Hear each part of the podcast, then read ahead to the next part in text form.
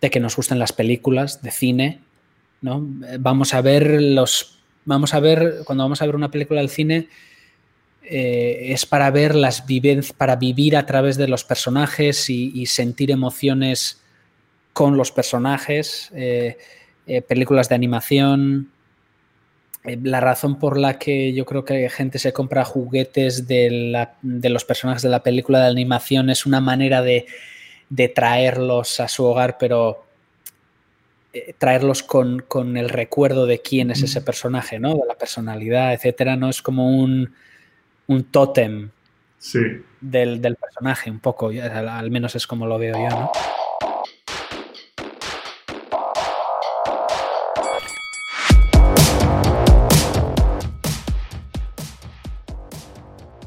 Bienvenidos a una edición más del Cotorreo Creativo de Gogo Katrina. Soy su amigo el mestizo enmascarado y hoy vamos a continuar, o más bien vamos a tener la segunda parte de la plática con el gran Degas Telumendi, diseñador de criaturas y personajes. Recuerden que para tener acceso directo a más de estas conversaciones pueden seguirnos en todas las redes sociales como Gogo Katrina, Twitter, Instagram, Facebook. Suscríbanse al canal de YouTube, síganos en Spotify o en iTunes, donde sea que escuchen sus podcasts para tener los nuevos episodios de inmediato. Eh, esta segunda conversación con Dave Gastelmendi es eh, súper interesante. Platicamos un poquito más de su carrera, Platicamos también de campos para los artistas y los diseñadores de personajes que quizá no están directamente en la mente de los nuevos creadores, así que les recomiendo mucho poner atención a eso. Y también eh, Day nos cuenta un poquito de cómo en su perspectiva lo realmente importante para tener éxito en las industrias del entretenimiento tiene quizá más que ver con cómo eres como persona que que tu talento. Entonces, denle una escuchada, esperamos que lo disfruten. Bienvenidos una vez más al Cotorreo Creativo, soy el mestizo enmascarado y estamos aquí con Degas Telumendi para la segunda parte de nuestra conversación. Eh, recuerden que pueden seguirnos en todas nuestras redes sociales como Gogo Katrina y visitar por supuesto el sitio gogokatrina.com y a Day lo encuentran en arroba Daymorph, principalmente en Instagram. Eh, Day, la última vez que hablamos, hace una semana exactamente, eh, platicamos un poquito del recorrido de Oyarzun a Los Ángeles, no porque Los Ángeles sea la panacea, sino porque ahí estás ahora mismo. Y ese trayecto nos llevó por, por Sheridan, eh, nos llevó no físicamente, pero a través de Paramount también. Eh, hablamos un poquito de la Noria y tu colaboración con, con Carlos Baena. y hablamos un poco de ser diseñador de personajes, un poco de diferentes circunstancias de trabajo y diferentes decisiones que tuviste que tomar durante, durante ese recorrido. Eh, primero que nada, Day, muchas gracias de nuevo, bienvenido de nuevo, eh, gracias por estar aquí. Gracias, es un, placer. Eh, y retomando la, la historia, Day, ¿qué pasa en la cronología? ¿no? Este, si, si intentamos seguir un poco ese orden, después de Paramount, eh, después de La Noria, eh, creo que por ahí hubo un periodo, si no me equivoco, con Animation Mentor. Creo que eso fue lo que, lo que siguió. Sí, bueno, más que siguió, realmente hablando de La Noria, La Noria es más bien una, una capa que, sobrevuela muchos años de, de, la trayectoria. La Noria continuaba, pero sí, sí es cierto que de alguna manera de la Noria, incluso cuando la Noria todavía estaba transcurriendo y, yo estaba todavía implicado en ella, eh, surgió sí, una colaboración con Animation Mentor. Eh, y, digo, digamos un poco por la Noria, porque para quienes no lo sepan, Carlos Baena es uno de los tres cofundadores de, de la escuela de animación online Animation Mentor.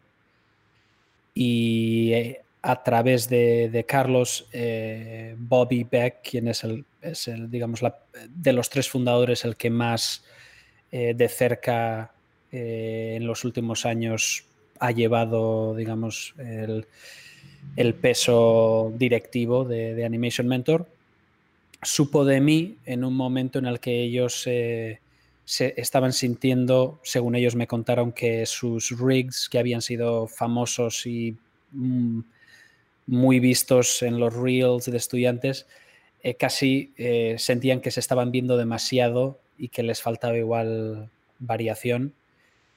Y recomendado por, por Carlos, pues eh, Bobby Beck también contactó conmigo y ahí comenzó una, una etapa de colaboración de varios años, la verdad, con, con Animation Mentor. ¿Qué, ¿Qué, estabas haciendo para, para Animation Mentor? Eh, es interesante porque con Animation Mentor de alguna manera pasó algo parecido a lo que me pasó con, la Noria, que era en un inicio la expectativa de mi implicación era X y con el tiempo esa, implicación fue creciendo un poco y, fui eh, abarcando más, más, responsabilidades o más eh, un área mayor de, de ayuda a ellos. En este caso, en un principio, ellos querían diseño de personajes para nuevos eh, rigs, que rigs serían, digamos, los, los, em, los personajes, eh, digamos, ya con, con, con, armadura interna, digamos, el títere virtual ya. El esqueleto. El esqueleto, las articulaciones, eh, digamos, ellos funcionan dando clases con utilizando sus propios personajes como la herramienta de trabajo, eh, donde luego los mentores instruyen a, los estudiantes a utilizar esos modelos para, para aprender a animar. Y como te decía, eh, ellos querían añadir nuevo, expandir un poco el abanico de personajes en su repertorio. Y por lo tanto, la primera, digamos, mi primera, mi primer contacto con ellos, la expectativa era eh, diseñanos algunos personajes adicionales. Ese fue el, pitch, digamos. De acuerdo. Y de ahí eso, eso se expande eh, porque en algún momento hubo una serie de personajes, hubo inclusive un storyline alrededor de estos personajes. Cuéntanos un poco cómo, cómo fue eso. Sí, es, eh, eso nace un poco de la, peculiaridad del, proyecto en cuestión, en el sentido de que normalmente eh, cualquier proyecto, la mayoría de los proyectos que requieren de diseño de personajes, tienen una historia en la que están basadas, o sea, hay un cimiento de una ficción, una historia que da pie y, e informa e, ese diseño de personajes. ese diseño de personajes no sale de la nada. Sin embargo, eh, dado que esto era un, no era una película ni un cortometraje, sino una escuela de animación, esa ficción no es obvia o no, viene dada. había una especie de, de, signo de una interrogante ahí y, y yo casi simplemente aunque esta ficción ellos no la hubiesen tomado o, digamos, no se hubiesen hecho eco de ella hacia afuera, yo de todos modos la habría necesitado. Habría necesitado algún tipo de, lógica o de ficción o de narrativa para que los personajes estuvieran basados en ella y tuvieran una razón de ser y, y yo pudiera tomar de decisiones de diseño eh, del tipo por aquí no y por aquí sí, ¿no? Eh, a la hora de, poder, digamos, de tener un criterio por el que guiarme. Entonces, por esa necesidad propia de diseñador de personajes, yo les, les propuse una ficción que a mí me parecía interesante eh, una como un, una, un metaficción relacionado con, el hecho de que esto era una escuela de animación. Y la ficción era la siguiente. Em, lo que ellos me. Em, el encargo había sido concretamente hacer diseños nuevos para, para los estudiantes más primerizos, digamos, para las fases más iniciales de, de estudio por lo tanto, los personajes, los rigs, eh, no solo podían, sino que de alguna manera debían ser más primitivos más reducidos en cuanto a complejidad. Y entonces yo me, ese fue, digamos, el, ancla, el agarre al que yo me enganché eh, a, nivel de ficción y le di un poco un twist al tema de que los personajes tuvieran que ser primitivos eh, para, proponerles que fuesen eh, tribales o que fuesen, digamos, como ancestrales o eh, quizá como si, como si estuviéramos pensando en los personajes de animación como la escala evolutiva, ¿no? de complejidad. Y, entonces, tomando eso como inspiración, les propuse, oye, ¿qué tal que esto sea una tribu, digamos, como si fueran los cromañones o, ¿no? como de la prehistoria? así como pitch abstracto. Y en un principio les interesó y lo que yo hice fue eh, la lista que ellos me habían dado de, personajes muy concretos que necesitaban, que realmente eran descripciones anatómicas. Eh, necesitamos, por ejemplo, rejuvenecer o renovar eh, nuestro personaje que creo que se llamaba Bolly o así, que es una bola con dos piernas que está pensada para enseñar a los estudiantes de animación a, aprender a animar eh, la pelvis eh, de, un personaje bípedo. Entonces, por ejemplo, tomar ese personaje, tomar otros personajes en la lista que igual eran eh, hombre básico, ¿no? Rick básico, bola con patas, otro había bola con cola, que es, digamos, es un personaje abstracto clásico. Yo mismo lo estudié en Sheridan eh, dibujándolo. Eh, Ball and Tail es un personaje clásico que ayuda a los estudiantes a aprender, digamos, eh, acción primaria y acción secundaria, ¿no? Entonces tomé esa lista y la tomé como si esos fueran los miembros de la tribu. Entonces hice un diseño de propuesta donde era una tribu y tenían pues algo algún detalle muy sencillo de como de pintura tribal o así, como unas marcas. Eh, de hecho, eh, seguramente eh, tendrás a mano alguna imagen de, digamos, de, la tribu para que la audiencia lo pueda ver y verá muy evidentemente que es un, como un line-up, una lista muy concreta de personajes con unas características X y simplemente dándoles un, hilo conductor de temático, ¿no? Y eso les gustó mucho.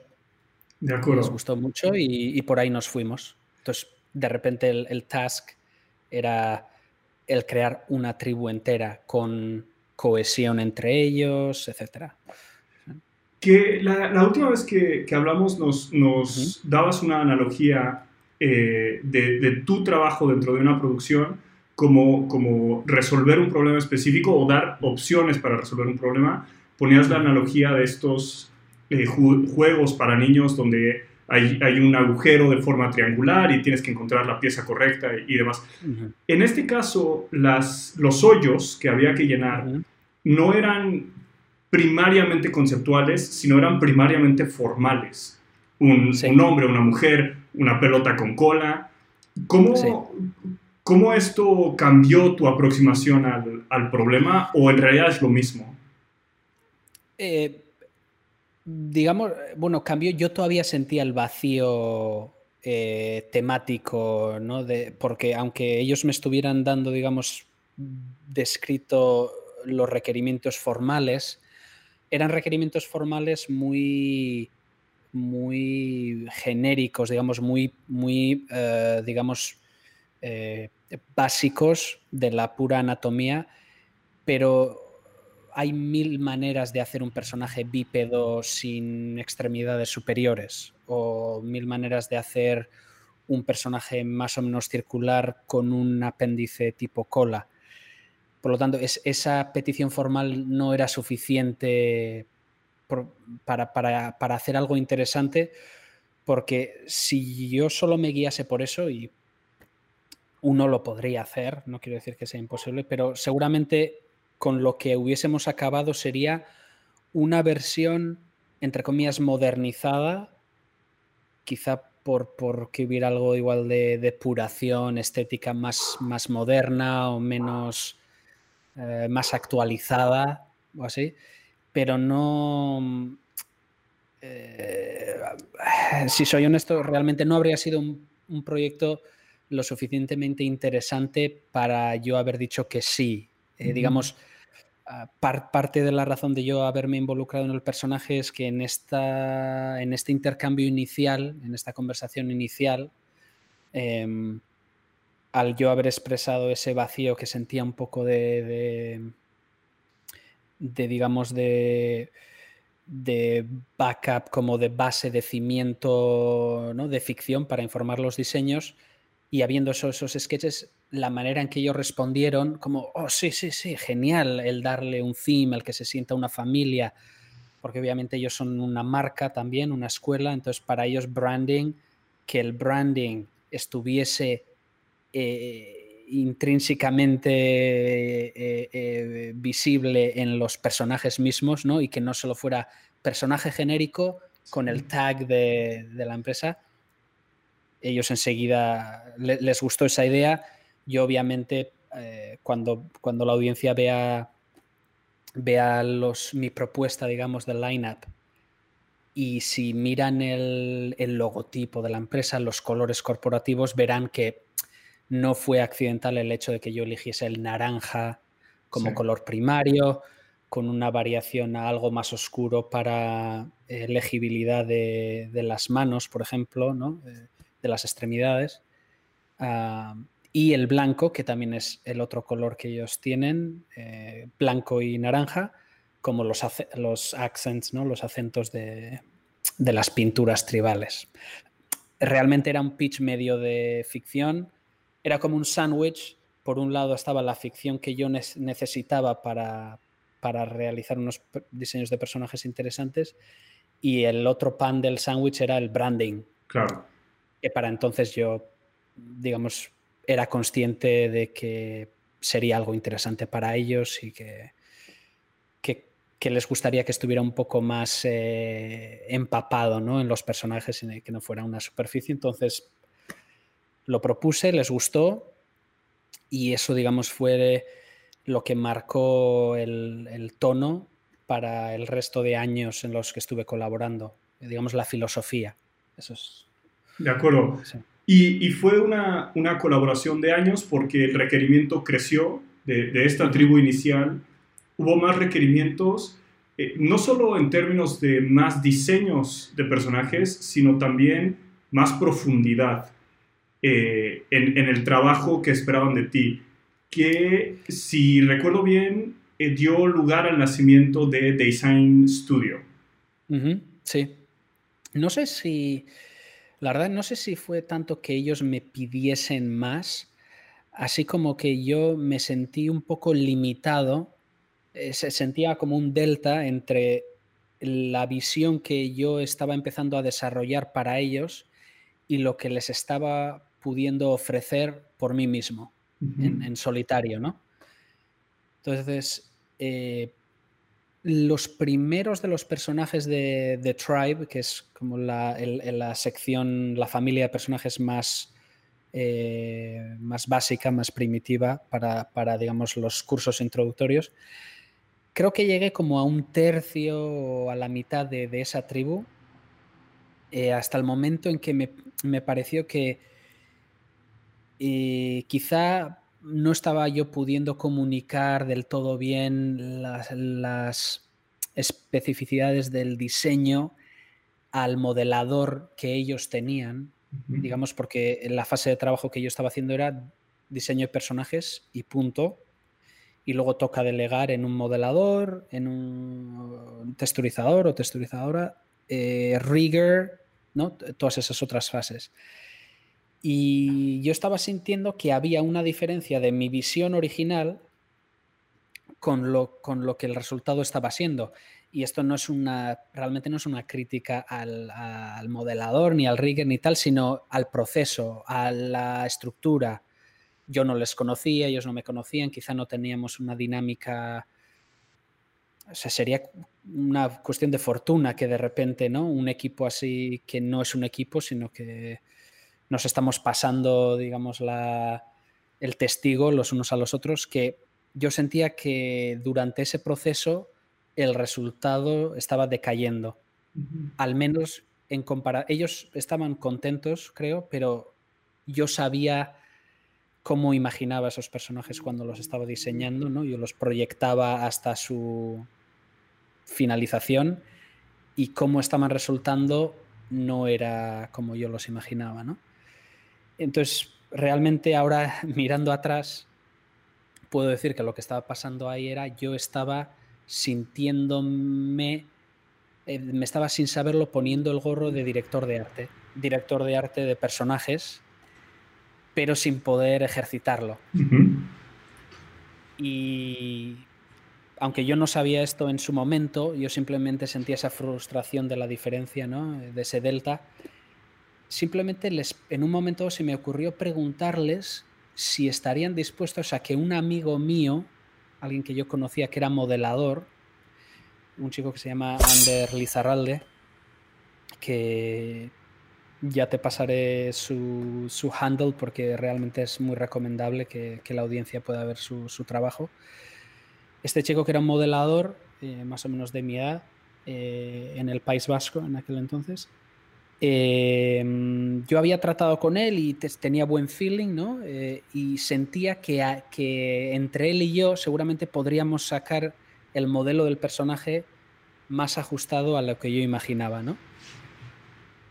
Y le pedí esto, les, propuse esto a Animation Mentor, aceptaron y lo que fue bonito fue que, que efectivamente esa, esa prueba que fue la del perro. Hicimos, hicimos una prueba con el perro de, de, la tribu y les gustó tanto a Animation Mentor el resultado que eh, tuvieron un gran gesto que no muchos estudios o compañías tienen, que, que fue que le pagaron la prueba. Una prueba que en un principio era un, bueno, vale, adelante, que realmente estaban abriendo las puertas de, digamos, de la propiedad intelectual a, a esta persona externa eh, lo, lo, estaban haciendo a modo de favor, pero cuando vieron lo bien que había quedado el trabajo, no solo, no solo eh, aceptaron contratarnos juntos, sino que además le pagaron ese personaje también,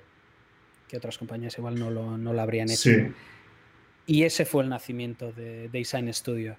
El, el, hecho de que ya no era yo solo, era yo y Ander. Entonces me parecía injusto eh, no, me, no podía yo llamarme mi nombre de freelance, que el apodo era Design en ese momento, y, y dármelas de que, de que yo lo había hecho todo, obviamente. Entonces, eh, aunque todavía suena un poco egocéntrico en el sentido que tampoco le cambié mucho el nombre, sino que fue Design Studio, me parecía como lo más directo, ¿no? Pero aún así manteniendo el brand de, de la estética, igual que yo traía, ¿no?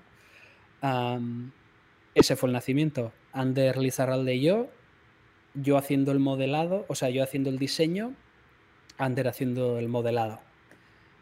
Ah, y, digo que fue el comienzo porque, digamos, esto puso la piedra a rodar, pero lo que ocurrió fue que con los personajes siguientes, exactamente la misma operación eh, sucedió con el texturizado. Sí. Y añadimos a otro compañero que, que Ander conocía, que era Michel Alencar, un, chico brasileño excepcional, eh, con quien a día de hoy, de hecho antes estaba hablando con él, somos grandes amigos. Eh, y así fue creciendo un poco el grupo hasta que en un momento dado llegamos a ser hasta 10, eh, creo, no, no eh, en el proyecto para Animation Mentor, pero sí en otros proyectos que fueron saliendo. Eh, pero ese fue el nacimiento de Design Studio, muy, muy por necesidad, digamos, muy por necesidades creativas que se presentaron. Entonces, Design Studio en algún momento fueron 10 creativos trabajando juntos un poco bajo tu dirección de arte eh, para Animation Mentor, para otros proyectos. Eh, ¿Cuánto tiempo de vida eh, tuvo Design Studio?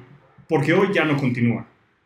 No, no continúa. digamos que lo diluí porque cada, digamos, éramos un, éramos un estudio en el sentido de que aportábamos un, aporte creativo de conjunto, ¿no? de equipo, pero cada uno estaba trabajando desde su casa, éramos un equipo remoto, todos eran freelancers, eh, de alguna manera eh, yo no los tenía contratados, sino que ellos estaban, cada, todo el mundo estaba como freelancer. Eh, yo, yo lo único que estaba pudiendo hacer era encontrar estos encargos y reunir este, este grupo de, profesionales independientes y hacer de puente y de dirección artística entre el cliente y nosotros, ¿no? En cuanto a cuánto tuvo de vida, em, es un poco nebuloso, pero quizá fueron como eh, tres años, puede ser, algo así. Pero realmente era un poco no era un estudio que tuviera una, producción constante, sino que siempre, eh, cada, cada, encargo que salía, volvíamos a, digamos, a, hablar entre nosotros, hey, ¿cómo estás? ¿En qué estás trabajando? ¿Te apetece? Era algo muy, muy relajado, muy distendido y de hecho el, lo que voy a hablar por un momento, voy a hablar por ellos, aunque ellos no están aquí, pero es algo de lo que hemos hablado muchas veces y algo que yo hice voluntariamente, lo que el atractivo de trabajar en esto, nuestra filosofía era que quizá íbamos a cobrar menos en el sentido de que íbamos a intentar conseguir eh, el, beneficio del tiempo, del lujo del tiempo. No íbamos a aceptar nada que fuera muy de deprisa, ¿no? Lo necesitamos para ayer. No nos interesaba ese proyecto. Estábamos dispuestos a ganar menos en el sentido de que nos íbamos a demorar más por el mismo dinero, con lo cual el rate baja, pero el valor que sentíamos y nuestro, nuestra filosofía era, nuestro, nuestra directiva era que nos debíamos quedar orgullosos de lo que habíamos hecho y que como mínimo fuera una pieza de portafolio de la que todos nosotros fuésemos a estar orgullosos y, nos fuese a beneficiar en el futuro. Y entonces Animation Mentor en ese sentido, como no estaban trabajando en una película con una fecha de, salida, fue el cliente perfecto, porque ellos decían, hey, eh, el Tribe ha quedado genial, nos gustaría igual tener esto para el semestre del año que viene. O, eran tiempos muy, muy relajados y, entonces durante ese tiempo, esos tres años así, de manera no tan intensa, tuvimos esta, este equipo, tuvo esta, estas colaboraciones así un poco eh, relajadas, distendidas, pero siempre la constante era el donde poníamos el listón, ¿no? La barra de calidad era lo que no queríamos comprometer. y, así.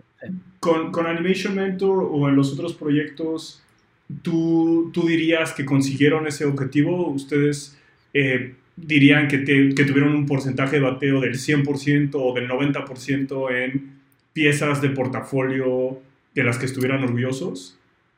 Em, sí, sí, en general sí. A ver, haciendo autocrítica, eh, desde luego que hay algunas que, eh, que nos gustan más que otras o que sentimos que ay, ahí le dimos mm, ¿no? en la diana, en otros aquí igual podríamos haber, mirando atrás siempre hay, siempre están esos pensamientos, pero por ponerte un ejemplo que, del que yo estoy pues, súper orgulloso y que para mí hizo que, valiese la pena todo.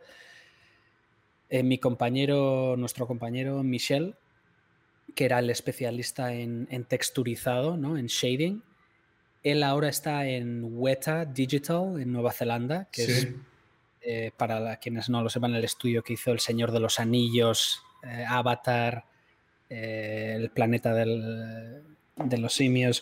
O sea, un, uno de los grandes estudios en el mundo en ese, en ese campo.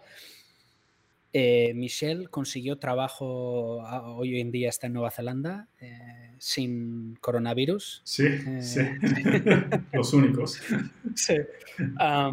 y, según me dijo él, la pieza que capturó la atención del estudio, de su portafolio, fue Dozer, que es una criatura que hicimos conjuntamente para Animation Mentor, no como parte de la familia, sino como parte de de una familia posterior, de personajes más avanzados, digamos.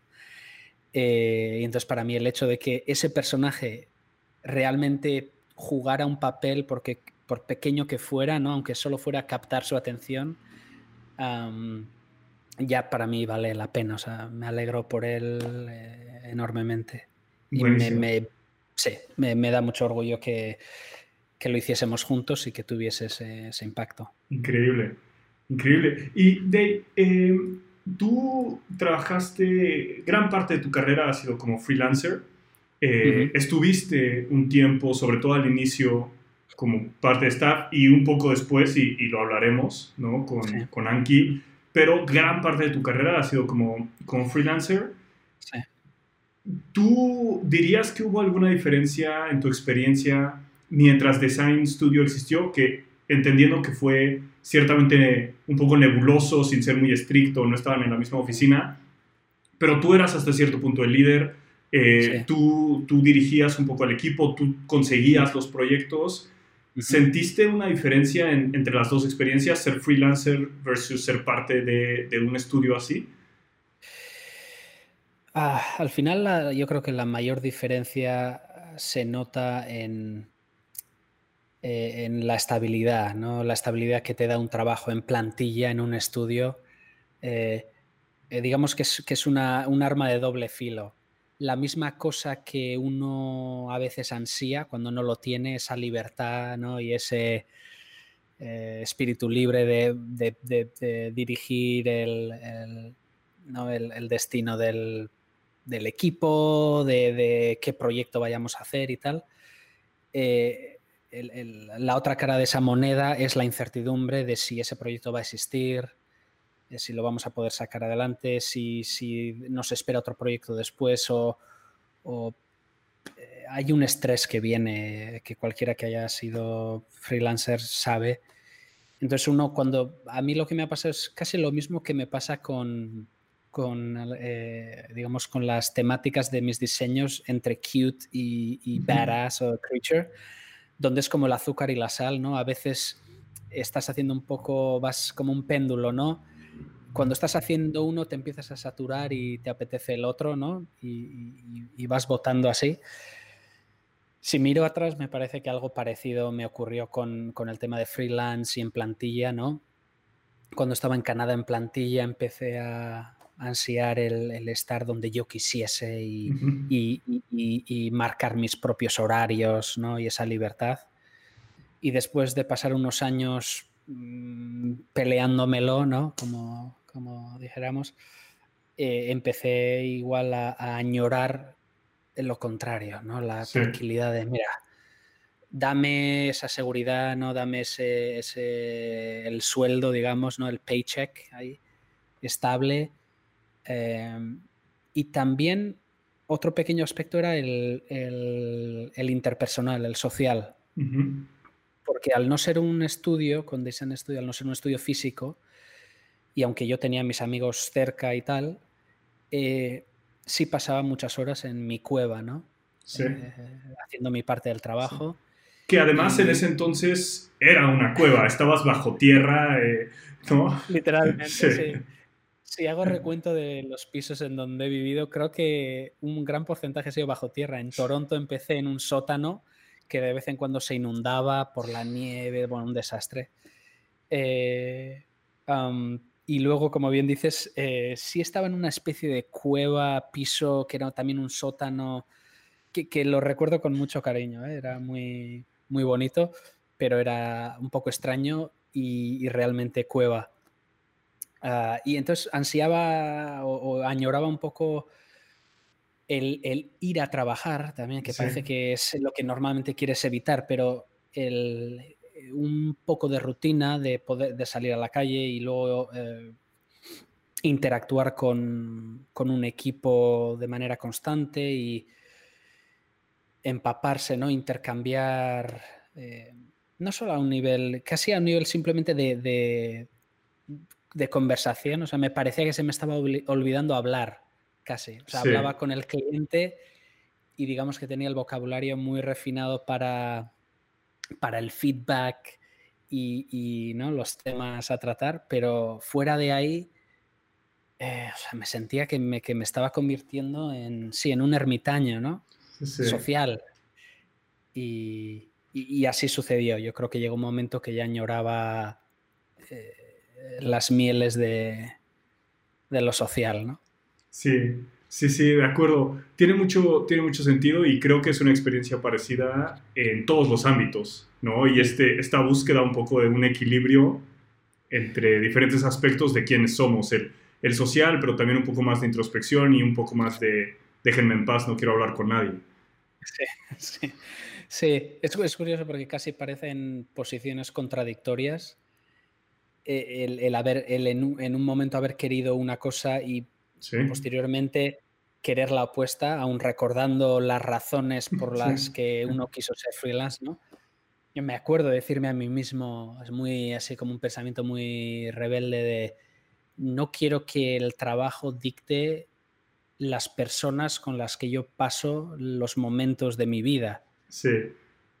Mis amigos, mi familia, gente que se ha ganado mi, mi, cariño por otras razones y sin embargo estoy teniendo que pasar más tiempo con esta otra gente porque están en la plantilla de esta empresa y, y es un poco una lotería el que, el que me vaya a llevar bien o no, sí. tal. siempre cordial, pero más allá ¿no? de lo cordial. Eh.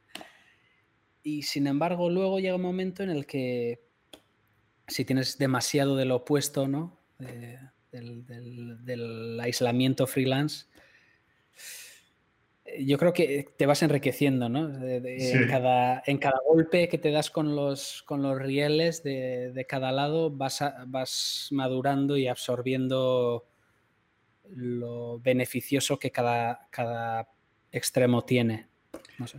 eh, y, y, tener, querer cosas diferentes en diferentes momentos de tu vida tampoco está mal. Es, es parte de un recorrido sí, sí, personal y profesional. Eh, ahora mismo, y en algún momento, en la conversación pasada, pasada, nos hablabas de tomar la oportunidad de volver al País Vasco, ¿no? Sí. Eh, pero también eh, había momentos en los que querías estar en Canadá, por ejemplo, o quizá ahora mismo en Los Ángeles.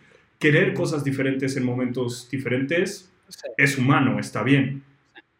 Sí, sí.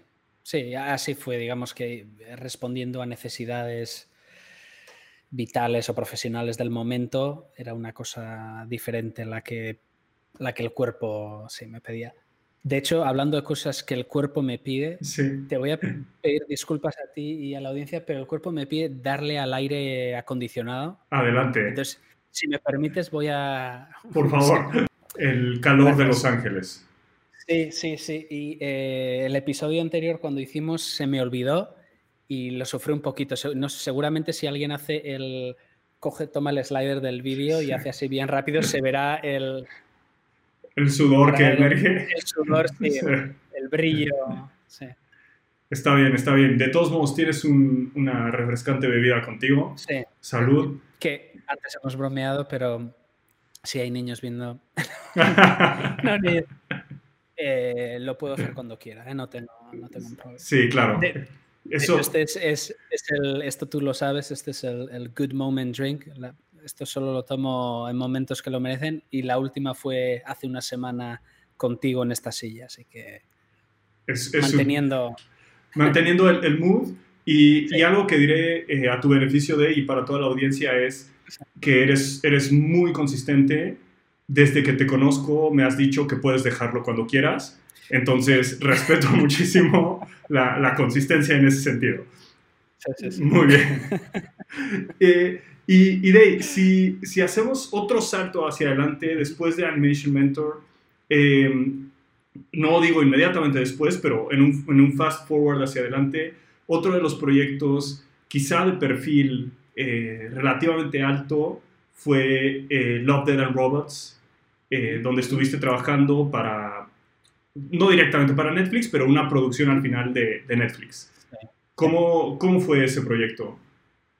Eh, realmente, bueno, tengo que, ser, tengo que ser muy claro en el sentido de que fue, casi casi fue un roce, un leve roce, o sea, fue, mi implicación fue muy, muy leve y muy, muy breve, pero sí que fue algo que no podía dejar pasar y de, una vez más fue de la mano de Carlos Baena, quien un poco a raíz de haber dirigido La Noria y de haber hecho una producción independiente de animación y de terror al mismo tiempo, pues sí tomó, yo creo que apareció en el radar de, de, Netflix y de Blur, que es el estudio que llevó, digamos, aunque en Love, Death and Robots estuvieron implicados muchos estudios, Blur fue el principal, digamos, eh, no sé ahí quién, bien quién haría el pitch o de dónde nacería, ¿no?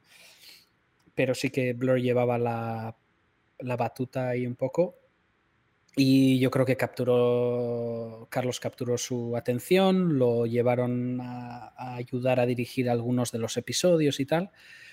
Y Carlos, quien, con quien estaré en deuda por siempre, volvió a darme un toque, hey, estás disponible, podrías eh, echarnos una mano y tal. Y entonces durante, si no me equivoco, dos, tres semanas, es un periodo muy, muy breve, hice algo de, de preproducción muy al principio. Eh, creo que te compartí algunas, algunas imágenes donde eh, si la gente ha visto los episodios, yo simplemente ayudé en el desarrollo inicial del episodio que se llama Suits, trajes, que es de unos granjeros eh, con un problema de, infestación de, unos bichos y tal, que se comen las vacas. Y yo creo que la gente igual verá, verá que los diseños no son exactamente los finales, pero quizá vean el hilo, ¿no? De, eh, digamos, y hoy tengo un poco una, una espina, pero quizás sí cometí el error de aceptar haber hecho desarrollo visual de los personajes, los bichos y los mechs, cosa que es fuera de, era fuera de mi zona de confort, que por, un lado está bien también porque aprendí un poco a hacer mechs mejor. Sí. Pero sí tuvo como consecuencia que no pude llevar ninguno hasta el final, ¿no? A la meta. Sí. Sino que hice un poco una exploración base de, de todo eh, que ayudó, pero no era exactamente eso, y luego, digamos, lo pasaron a otros artistas. Eh, y, pero bueno, pero eh, algo que no podía dejar pasar, aunque solo fuese por el hecho de que era una producción de animación para adultos. Sí. Eso sentía casi como una obligación. Aquí, en esta misión, hay que, hay que arrimar el hombro, hay que ayudar, porque este, este es un camino que hay que abrir, ¿no? Sí. Y casi era como el duty, ¿no? sí, una obligación ahí eh, creativa. Y, bueno, obviamente el proyecto quedó genial, eh, pero como he dicho, mi, aportación realmente fue bastante, bastante mínima. De acuerdo, de acuerdo. Y de, te, te, decía la última vez que hablamos que eh, en esta nueva temporada del Cotorreo Creativo eh, queremos abrirlo un poco a, nuestra audiencia. Hemos hecho, antes de hablar contigo, eh, hemos hecho la pregunta en nuestras redes sociales de alguna duda, alguna pregunta que pudiera haber allá afuera. Y una de las preguntas que recibimos fue sobre la complejidad o, o lo, lo, más difícil de trabajar con estudios grandes. En Love, Dead and Robots no trabajaste directamente con Netflix, pero sí con, con Blur eh, antes has trabajado también con, Paramount. Después haremos un flash forward, pero ¿qué dirías tú que ha sido quizá lo más difícil de, estas relaciones? Eh, realmente creo que otra cosa que le debo a Carlos eh, ha sido el hecho de que en muchas de estas experiencias con estos estudios grandes, quizá exceptuando Anki eh, Disney Imagineering y actualmente Google, eh, en, esas otras interacciones con estas empresas grandes, normalmente yo estaba trabajando remotamente, digamos, no estaba en plantilla. Entonces mi interacción con estas empresas grandes era a través de Carlos. pues Carlos mismo, de alguna manera, eh, hacía un poco de filtro y de, escudo.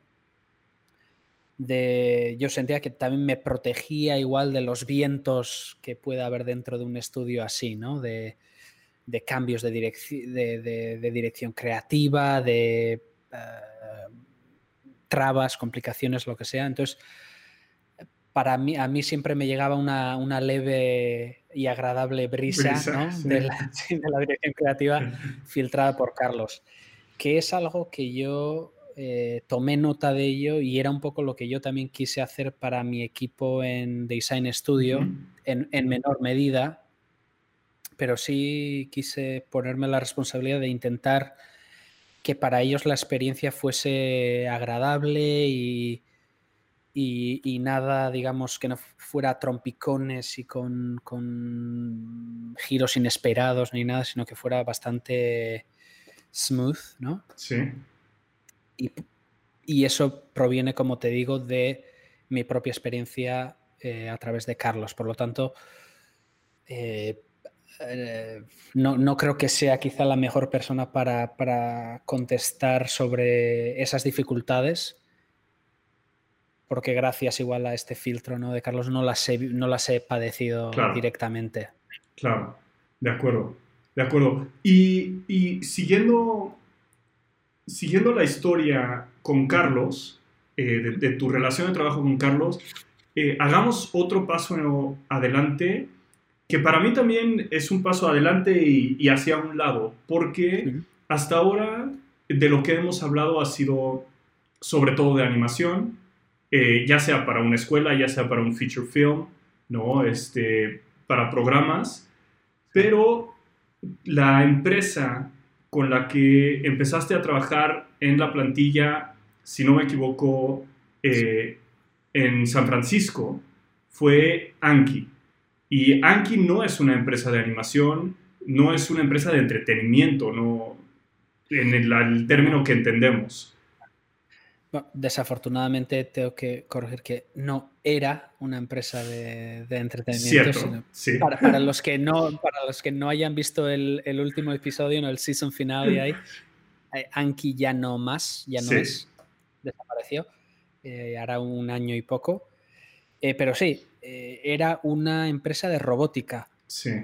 robótica no industrial, sino robótica orientada a consumidores, ¿no?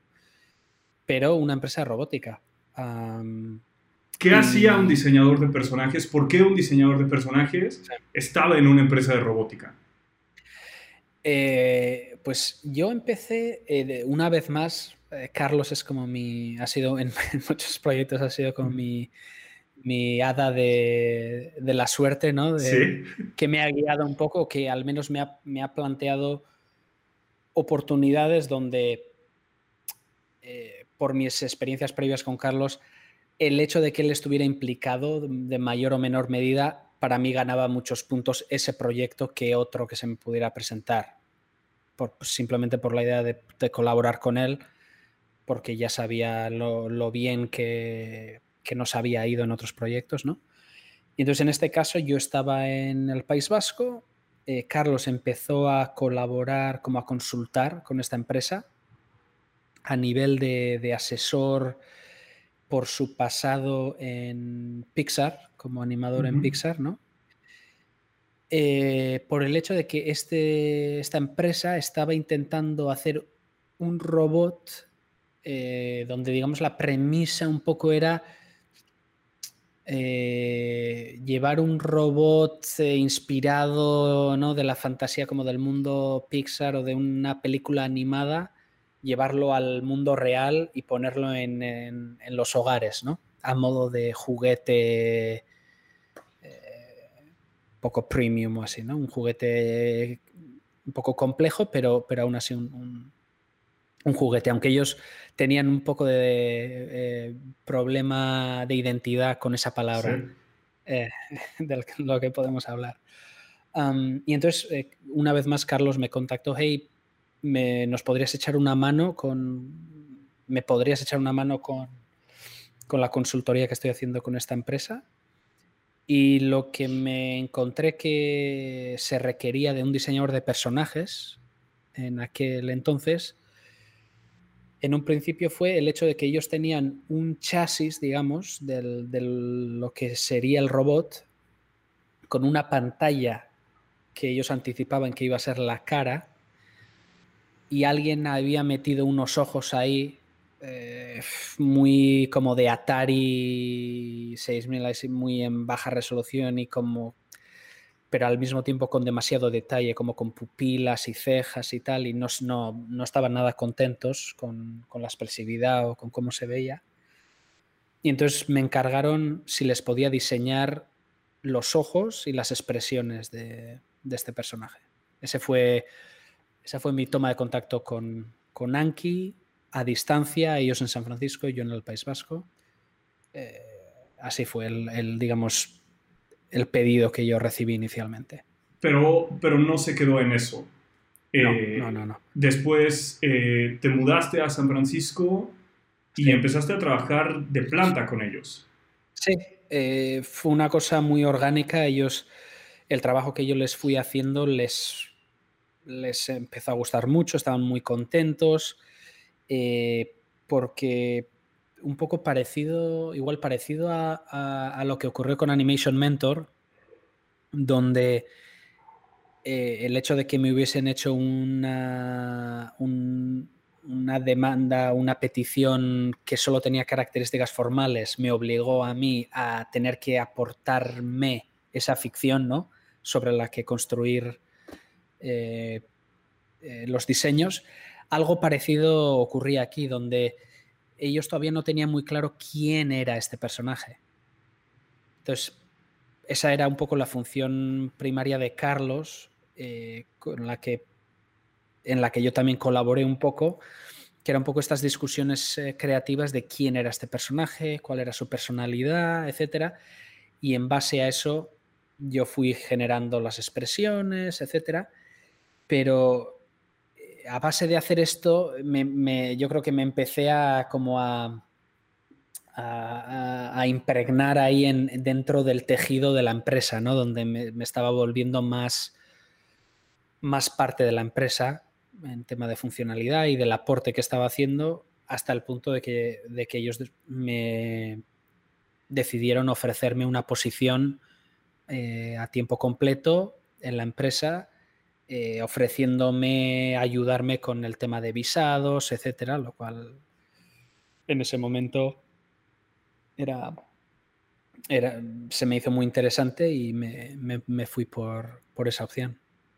De acuerdo. ¿Y, cuál, era, cuál era tu función? Has hablado un poco de, darle personalidad a, este personaje, que no era un juguete, pero a este, objeto. Eh, Has hablado un poco específicamente de los ojos y sus expresiones.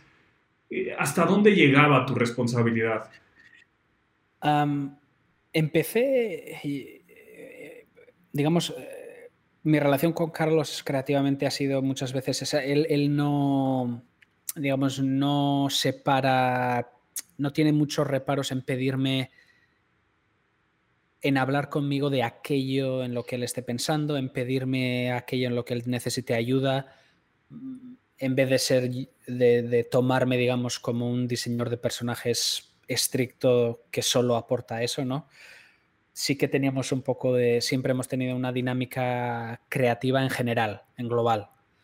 Entonces, eh, hablando de esto del personaje, intentando descubrir quién era el personaje, pues también me encontré haciendo bocetillos, sketches de situaciones, de momentos, de por ejemplo, cómo se despierta por la mañana este personaje, este robotito, cómo, eh, cómo se comporta cuando tiene la batería baja. Eh, ¿no? Y encontrando esas ficciones, cómo estornuda, estornuda, si es que sí, cómo y tal. Entonces mi aporte empezó a ser una mezcla entre diseño y dirección de personaje, aunque ese era el título de, Carlos, era un poco de apoyo a la dirección ficción, de ficción y de comportamiento y de personalidad del, personaje, ¿no? Que eh, cuando ellos me ofrecieron el ir allí tuvimos que ponerle etiqueta, para justificar todo el tema del visado, etcétera, bueno, ¿cuál es el puesto? ¿Qué, ¿Cuál es el, título que le vamos a dar a esta persona? Y, nos lo tuvimos que inventar, porque no existía. Eh, el, título de Carlos tampoco era algo que, existiera, esto de Character Director.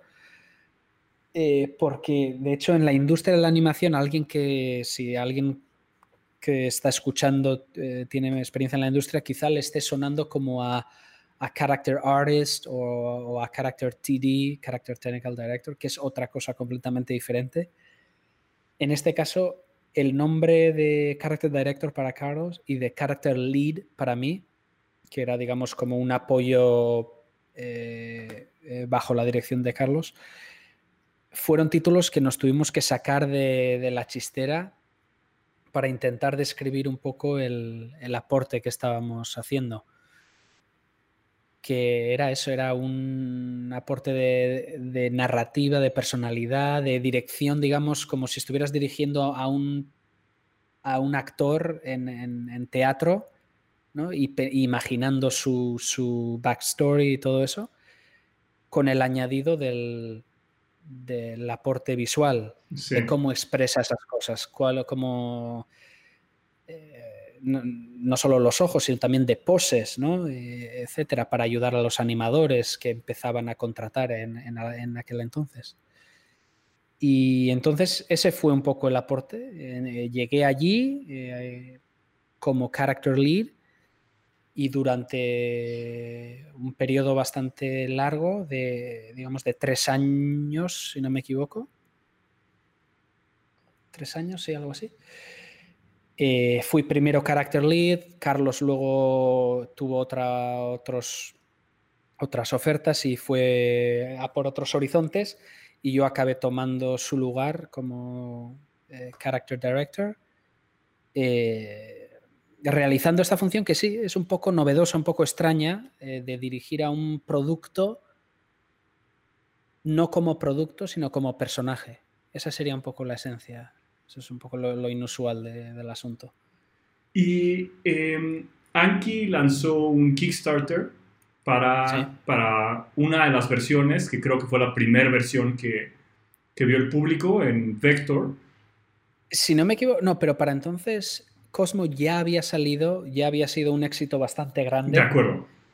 Eh, Cosmo fue que al final sí tuvieron que, aceptar el, adjetivo de, juguete. Se, vendió en Navidades y era dirigido a los niños y tal, aunque, eh, digamos, el CEO, el presidente tenían, ellos tenían sus miras puestas en, un futuro con, de robots eh, en otras aplicaciones y por eso se resistían un poco al adjetivo.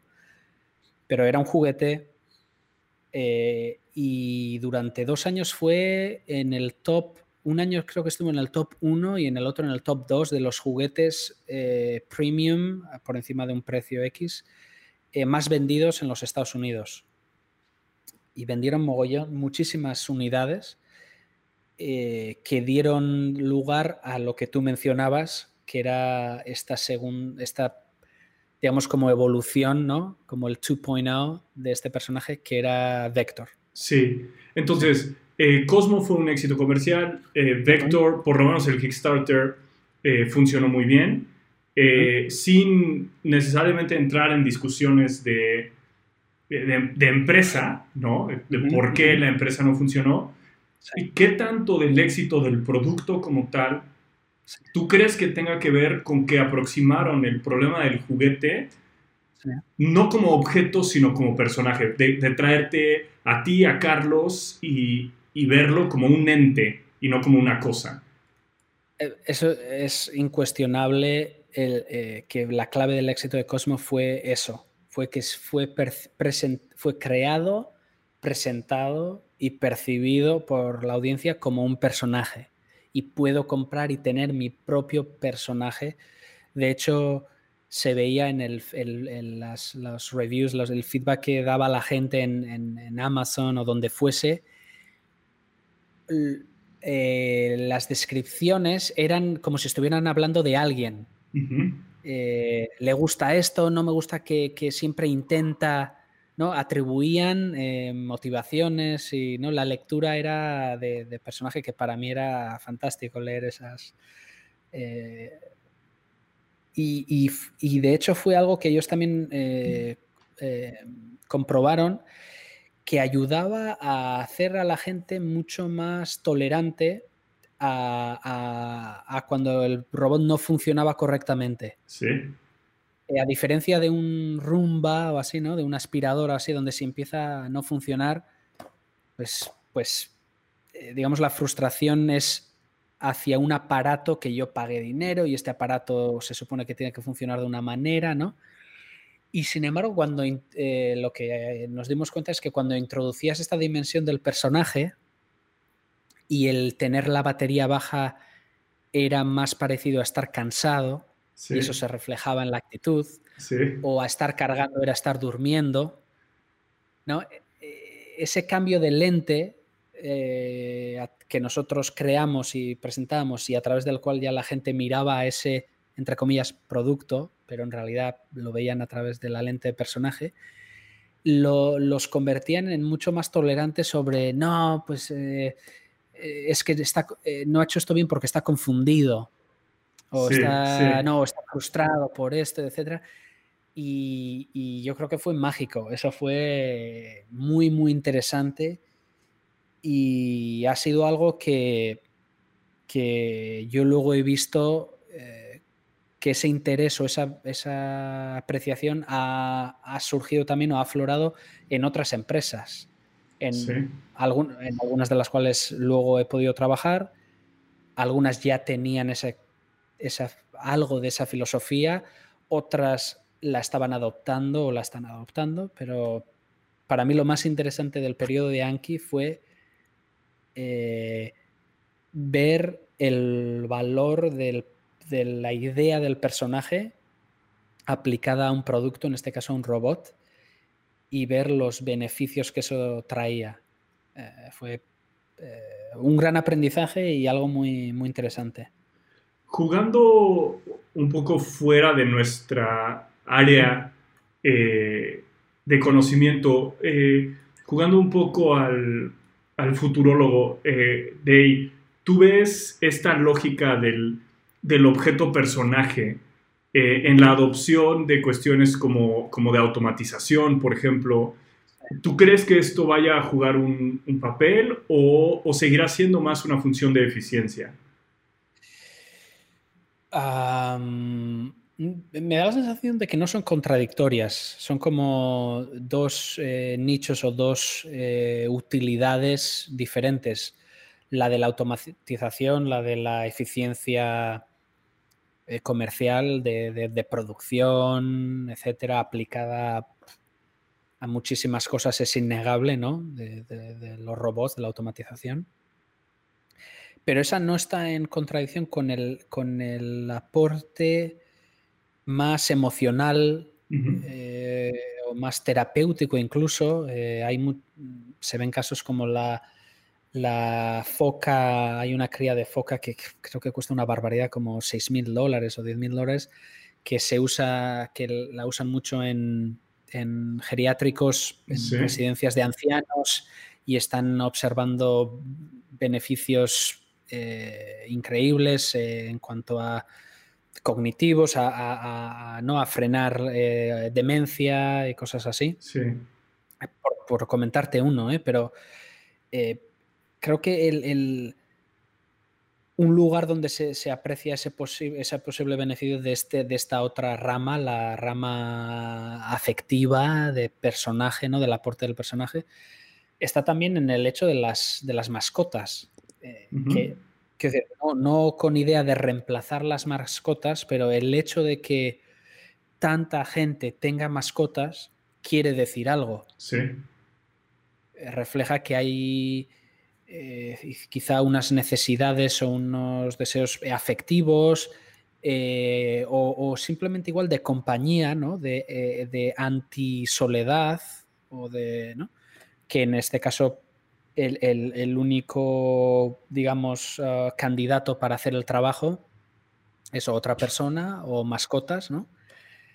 Pero eh, para, contestar a tu pregunta, podría, puedes imaginar cómo eh, los robots y personajes como Cosmo y mm, quizá más Vector cumplió un poco más de esa función, eh, pueden entrar en ese, en ese, en ese territorio. Y, no limitándonos a personajes físicos o a productos. la película Her, por ejemplo, era un, un ejemplo de, eso, donde era un sistema operativo con personalidad, ¿no? Sí, sí. Finalmente ese aspecto de conexión sigue siendo gran parte del motivador humano. Sí, sí. Yo creo que eh, al final es la razón de que, de que nos gusten las películas de cine, ¿no? Vamos a ver los... Vamos a ver, cuando vamos a ver una película del cine, eh, es para ver las vivencias, para vivir a través de los personajes y, sentir emociones con los personajes, eh, eh, películas de animación. la razón por la que yo creo que gente se compra juguetes de, los personajes de la película de animación es una manera de, traerlos a su hogar, pero traerlos con, el recuerdo de quién es ese personaje, ¿no? De la personalidad, etcétera. No es como un un tótem del, personaje, un poco, al, menos es como lo veo yo, ¿no? Entonces yo creo que toda esa dimensión con el tema de la robótica o el tema de los animatrónicos o tal, simplemente eh, es, estás volviéndolo más avanzado, pero no es nada, no me parece que sea algo nuevo.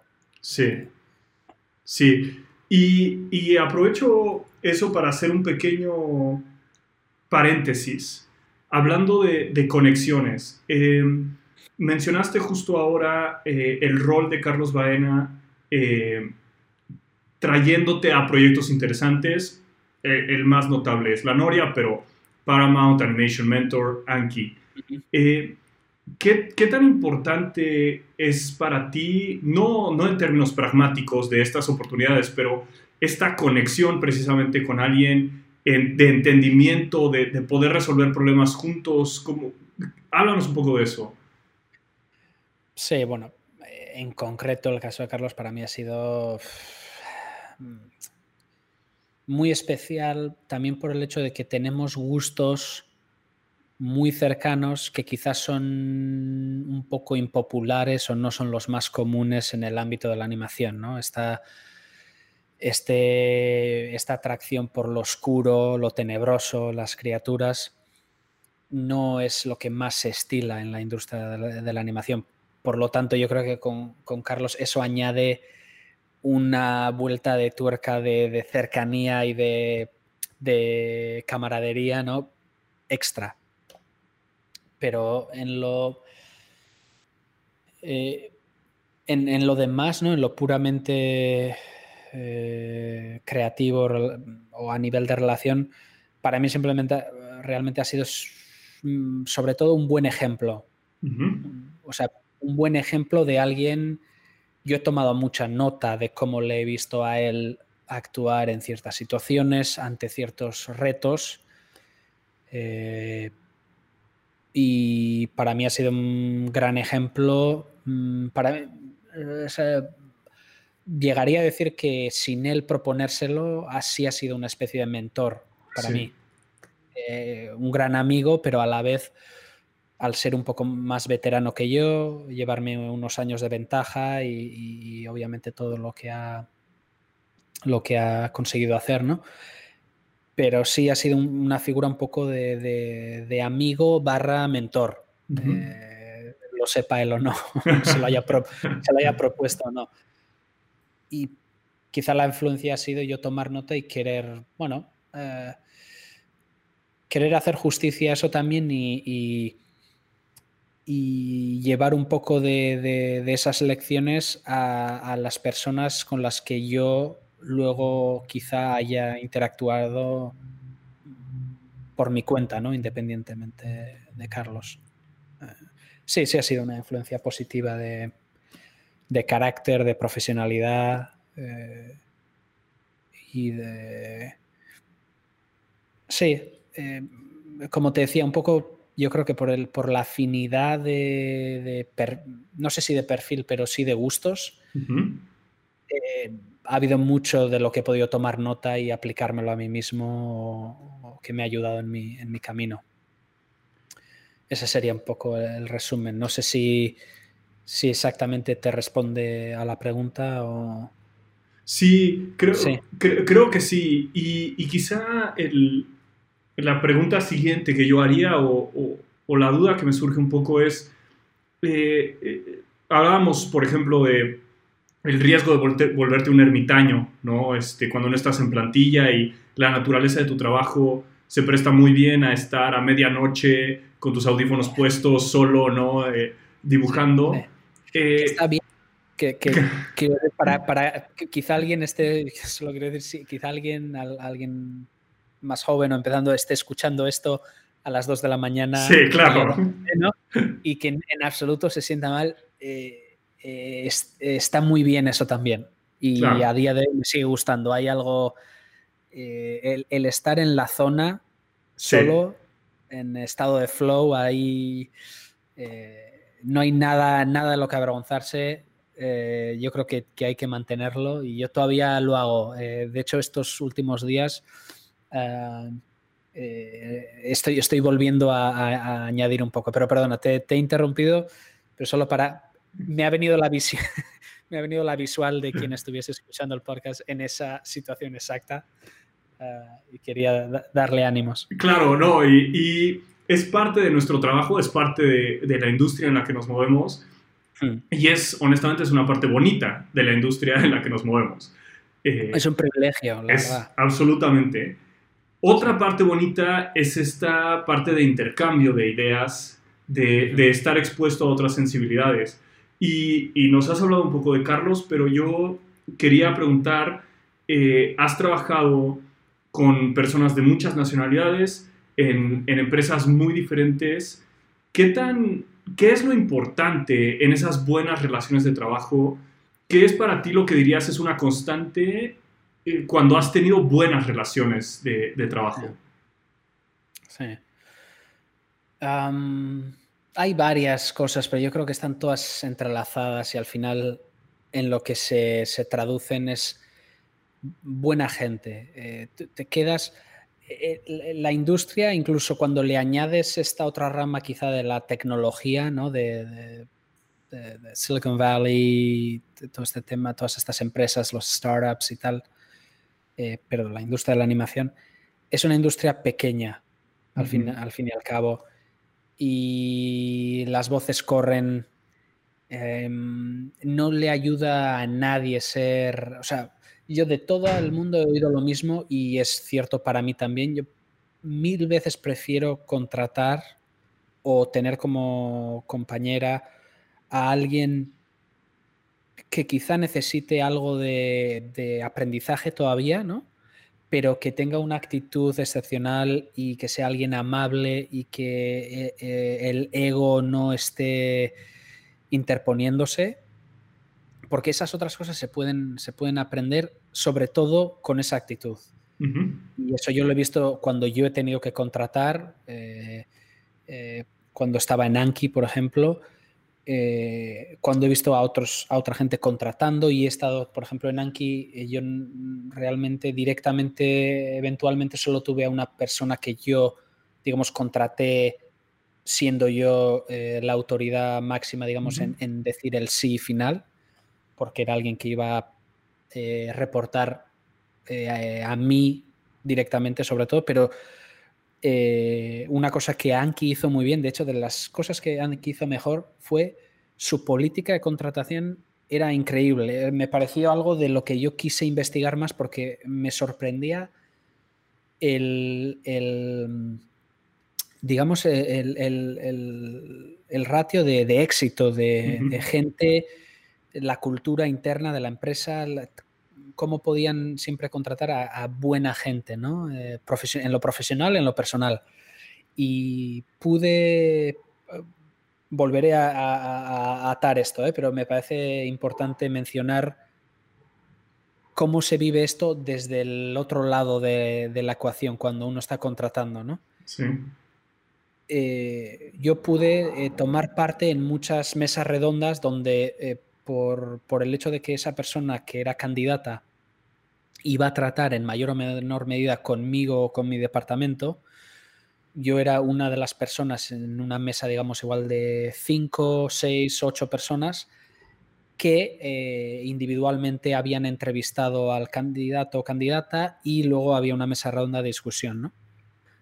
Y consistentemente em, pesaba más eh, la, calidad de la persona, la disposición de la persona, la aptitud, que eh, qué tal había, se había desenvuelto en un test muy técnico, muy concreto, ¿no? Eh, y eso se lo oía decir yo a, a, quienes contrataban en las, en las vertientes más técnicas de programadores, etcétera, de, ah, pues esto no, no supo resolverlo, pero pero, pero me gusta, creo que encajaría bien con el equipo y tal. Por lo tanto, eh, lo que se puede extraer de ahí es que lo realmente importante es ser buena gente, ¿no? Eh, darse cuenta de que todos los equipos van a estar compuestos por personas, personas que están uniéndose por un objetivo común de sacar una película, un proyecto adelante, pero que igualmente son, son personas y tienen sus, familias, sus amigos, sus, relaciones y tú vas a, digamos que vas a tomar un porcentaje de esas relaciones, de, esa, de, esa, de ese 100% que esa persona tiene, tú te vas a entrometer ahí, ¿no? Y, ellos en, tu vida, así que más vale que sea una, una interacción positiva y abierta, honesta, eh, nunca jugarretas y cosas así, de hacer cosas por la espalda o cosas, nunca, nunca le benefician a nadie, digamos. a la larga, eh, nadie querrá trabajar contigo o, con esa persona.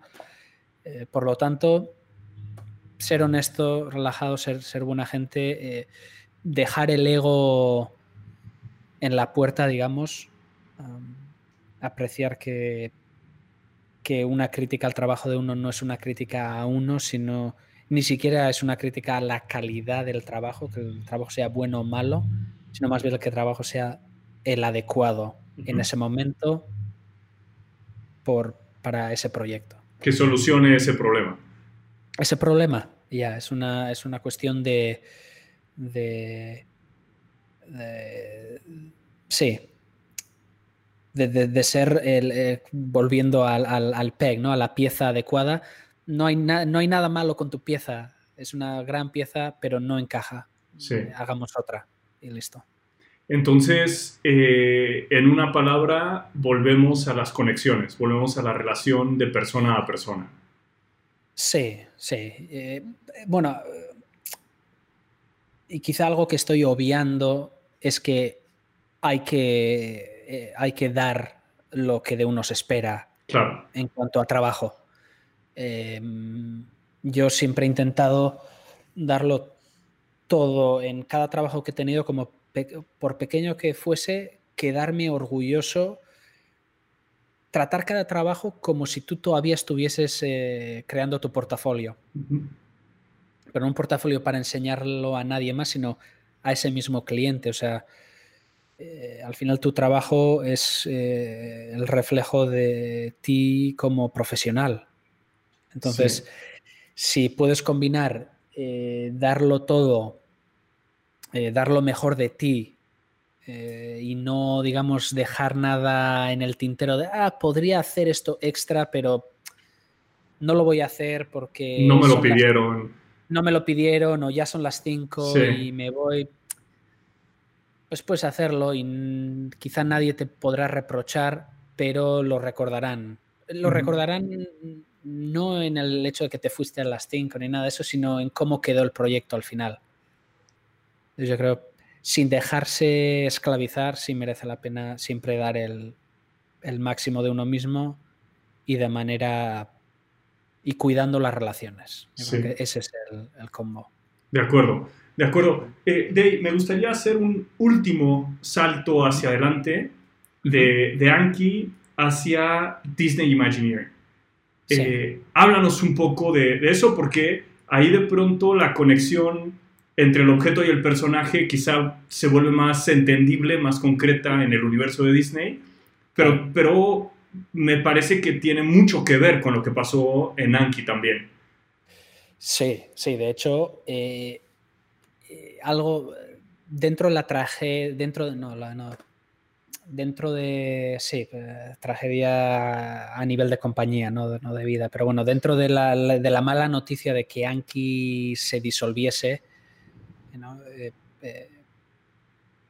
mm, digamos, se disolviese como compañía entera en, un mismo instante, eh, por un lado es muy triste, fue una pena, porque estamos haciendo cosas muy interesantes, pero por otro lado yo creo que a todo el equipo, que estábamos como por encima de 200 personas en la empresa, nos benefició el hecho de que fuera ahí como el Hindenburg en llamas, bueno, no fue tan, aparatoso, pero sí, sí fue vistoso. En, la industria eh, es un titular. Yankee se disuelve. Entonces, eh, eso recorre más, se extiende más que eh, de Gastelamendi ha perdido su trabajo. de eso no se enteraría nadie.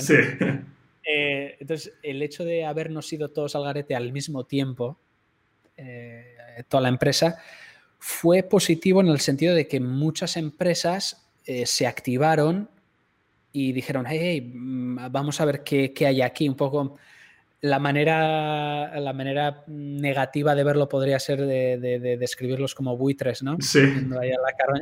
Pero creo que no fue así. La, manera positiva es que vinieron más como salvavidas, un poco salvavidas interesados, obviamente, pero veamos qué, hay de interesante aquí, ¿no? Eh, el ejemplo más notorio de eso, de esa actitud, fue la empresa Sonos, que no sé si conozcas de, altavoces Bluetooth y tal, que eh, no contentos, no, contrataron a un grupo considerable de gente, sino que tomaron esa oportunidad para crear una nueva sede en San Francisco. Y trasplantar, no sé si eran como 50 personas, o sea, casi como una cuarta parte de la plantilla entera para crear una nueva sede que, me, que en retrospectiva eh, me, me, parece, bueno, en su momento me parecía algo muy inteligente. si, tenía el suficiente músculo la empresa para, dar ese salto, qué inteligente el tomar un equipo que ya funciona. Que ya tiene relación, que ya se conocen. Que ya se conocen y no tener el gasto y el riesgo de, de armar ese grupo desde cero. O sea, masterclass ahí. y, muchos de mis compañeros ahí siguen en San Francisco, creo que en otras oficinas, pero, pero en Sonos. y el resto, digamos que nos, nos esparcimos, ¿no? A mí eh, fue un poco gracioso porque una semana antes de que esto ocurriese, una vez más Carlos, y volveremos, eh, te lo ato con, con Disney Imagineering, pero realmente la cronología fue de esta manera, que eh, Carlos me, como muchas veces hace, me escribió en WhatsApp o me llamó, hey, sé que estás en Anki y tal, pero me ha surgido esto, que era una oportunidad con Paramount de nuevo. ¿Cómo te encuentras? ¿Crees que podrías hacer algo freelance? ¿Te apetece? Tal, ¿no?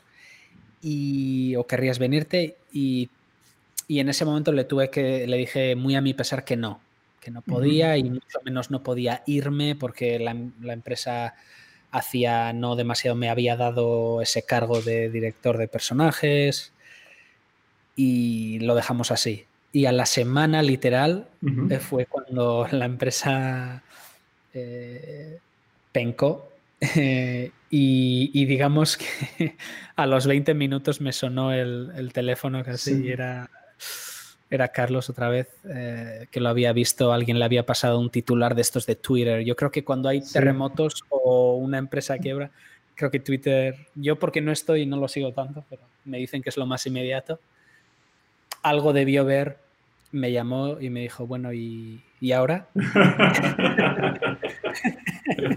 entonces fue, pues ahora sí. Y además, eh, mi novia estaba para entonces, ella ya estaba en Los Ángeles y llevamos un tiempo haciendo un poco a distancia, pasando los fines de semana, uno bajaba yo, otro subía ella y ya me estaba hartando un poco de eso. Entonces cuando ocurrió esto y Carlos me ofreció un, un colchón de caída ¿no? en, Los Ángeles, en lo profesional, eh, pues acepté y ese fue la toma de contacto. ¿Qué ocurrió? Que a raíz de, este, de esta explosión, digamos, de Anki ¿no? de que Anki se acabase, otras empresas eh, tomaron, o sea, se, dieron cuenta y una de ellas fue eh, Disney Imagineering.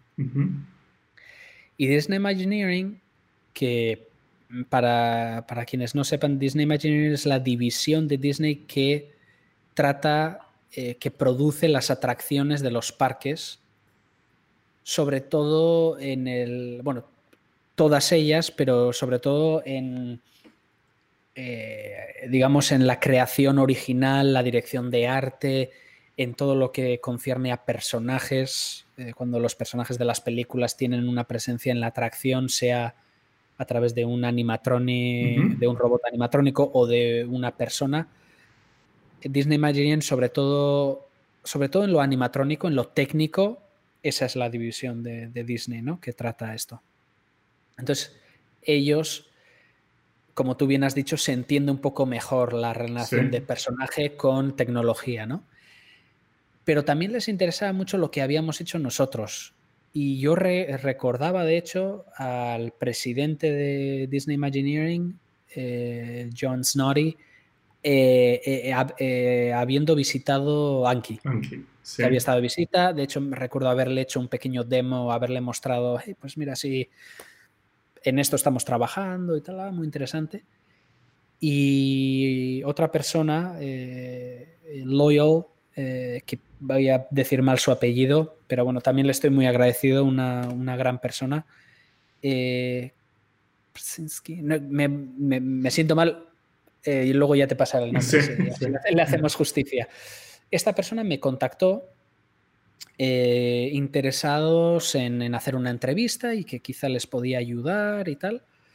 Y, fui allí a, donde están ellos, en, eh, que concretamente era la división de I +D, de investigación y desarrollo, dentro de, de Disney Imagineering con lo cual es todavía más, obviamente no puedo hablar de nada de lo que se estaba trabajando ahí, pero, pero simplemente el hecho de que son, eh, están, están trabajando las cosas más avanzadas, más pioneras, más de que puede que salgan, puede que no, ¿no?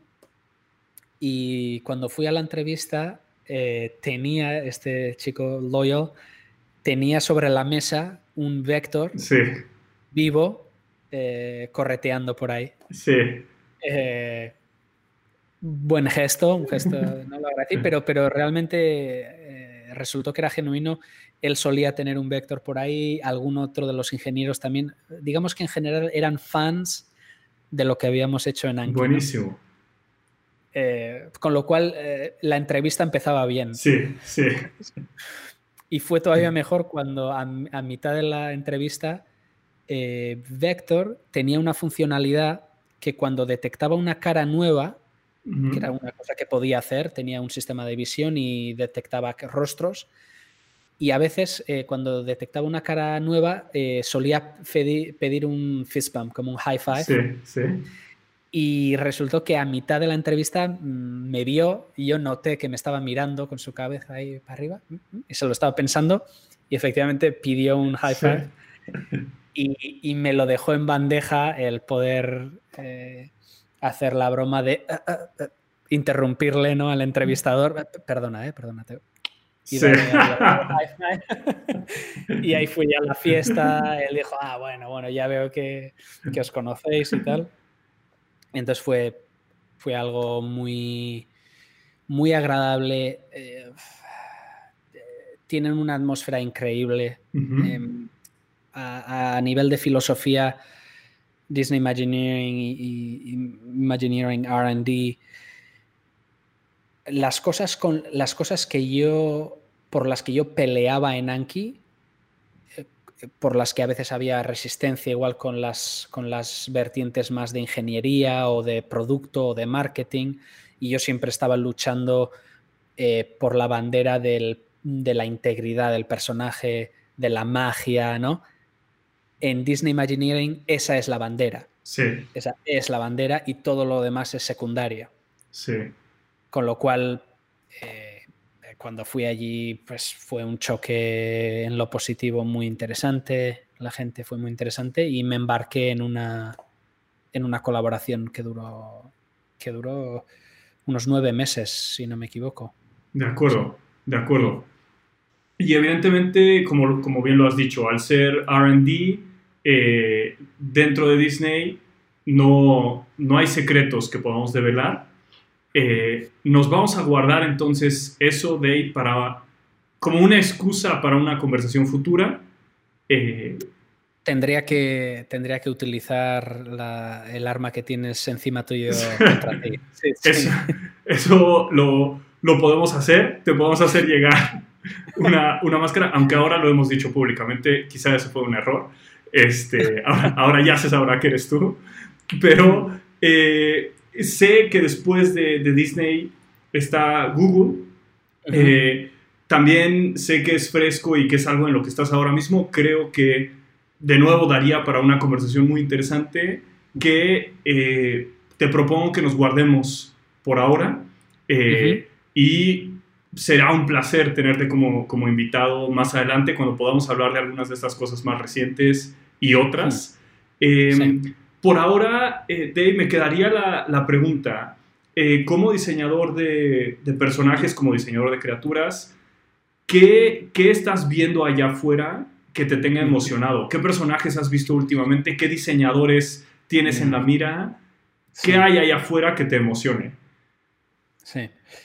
Mira, eh, lo, de, lo de Google te lo puedo cerrar y no porque no quiera volver, eh, me, puedes, llamar cuando quieras, pero por si alguien se queda un poco con la incógnita, con el misterio, lo que sí se puede decir es simplemente que se respira un interés en la industria de la tecnología por, el, por los personajes. Sí.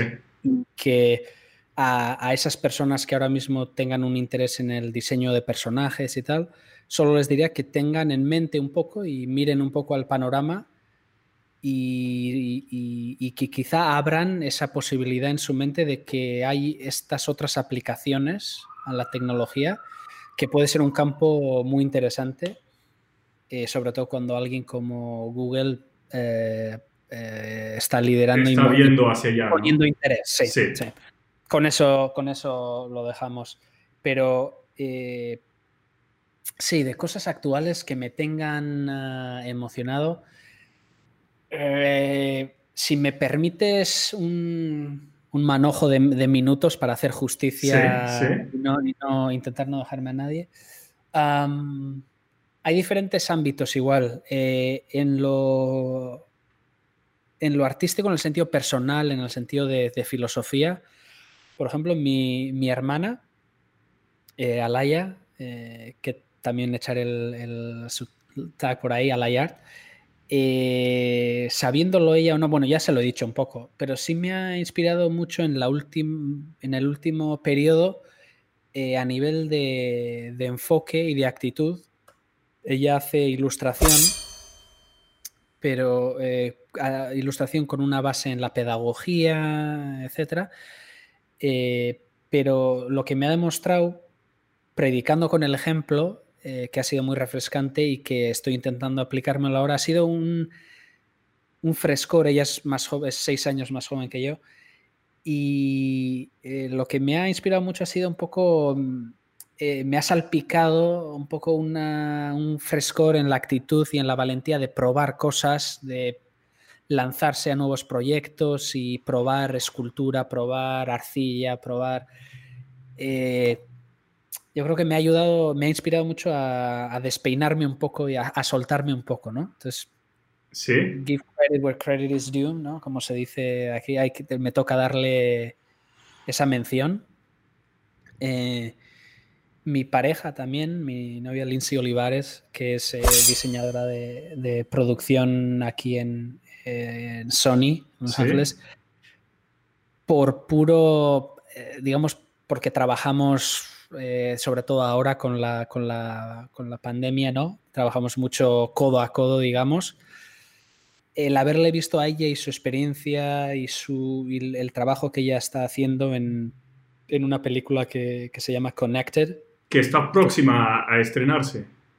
Ahí estoy haciendo el, plug. El plug, muy bien. Sí, sí. No, pero realmente, genuinamente se ve genial y, y mucho de eso es por su trabajo y eh, haber visto eso, haber visto el proceso y la, la lucha y la pelea y, y el, digamos, el, el criterio artístico de, de, de dejar la, la, impronta, ¿no? de dejar la firma y que eso se vea, también ha sido muy, muy inspirador. Entonces pondría esas dos personas igual en lo, en lo filosófico, ¿no? En lo Sí. de, ¿no? de actitud. Y en el trabajo, que si me preguntabas así, artistas que vea, eh, por, por, comodidad o por fricción, creo que lo mencioné ya la semana eh, pasada, eh, lo que uso es Instagram. Sí. Eh, tengo por ahí una cuenta de ArtStation, una de... Ya hasta se me olvida cuál es el de Adobe. Eh, Adobe tiene otra plataforma. Fíjate lo, lo, que lo uso que ni me, ni me acuerdo. Sí. Eh, Behance. Sí. Behance Network. No lo miro para nada. Instagram es donde, donde miro y, sigo a la gente que quiero seguir para, para empaparme ¿no? de esto. Y sí que hay varios artistas que consistentemente aparece el nombre ahí en, en mi feed y joder, veo lo que han hecho y continuamente me, me inspiran mogollón. Y te puedo dar nombres que además me gustaría mencionarlos para quien sea que esté viendo esto los pueda conocer si no los conocen. Uno que seguro voy a destrozar su nombre, se llama Anthony Antonie Berrecañón o algo así, que te pasaré el sí, sí. es un nombre bien largo. Es un diseñador de criaturas al nivel máximo. Al nivel máximo. Realmente, o sea, yo ahora mismo estoy empezando a adentrarme a mig no a migrar, pero a, a, ir de ser un diseñador de criaturas puramente en 2D a intentar añadir las herramientas 3D a mi repertorio, como ZBrush y Blender y otras herramientas. Y este, digamos, es un master and commander de, de eso. Sí. Muy recomendable. Esa persona. Otro que me encanta, que alguna vez le he escrito, hemos intercambiado algunos mensajes porque se lo tenía que decir, que posiblemente sea mi diseñador de personajes y criaturas favorito de Instagram, quizá. Ok. Es este tipo que es su. Eh, ahora no me acuerdo su nombre real, pero su, su handle es Fight Punch. Ok. Una palabra. Este tipo tiene, para mí, si me pongo el gorro de purista del diseño, del diseño de personajes, tiene eh, una depuración, un control de, de la balanza entre, entre formas formas grandes, pequeñas, detalle, no detalle, eh, que nos podíamos, podíamos dar una masterclass con... O sea, la podría dar yo. Con su eh, trabajo. Con su trabajo, sí. directamente, porque me lo estaría poniendo todo en bandeja, en cada imagen que hace hay ejemplos de, del buen diseño, ¿no? Luego ya cada uno le gusta un, un look, una temática, pero eh, como, como, teoría del diseño y, y, y en este caso resulta que sus gustos también se alinean con los míos, ¿no? Pero exquisito. Fight Punch, eh, top. ¿De acuerdo? Um, y quizá... Uh, bueno, dos más. Me, si me permites, Por tenemos favor. tiempo para, para, dos más. Por sí. favor. Eh, de hecho, tres. Porque dos, dos eh, vienen un poco en pack y esto espero que no se enfaden conmigo en el, en el hecho de que los ponga en, en, pack, porque son dos hermanos gemelos, los hermanos Urrutia, que son vascos, y sí. aquí estoy echando un poco de orgullo. Eh, eh, son dos hermanos con, con estilos distintos y... Y, y, y, esos son eh, Julen Urrutia y Xavi.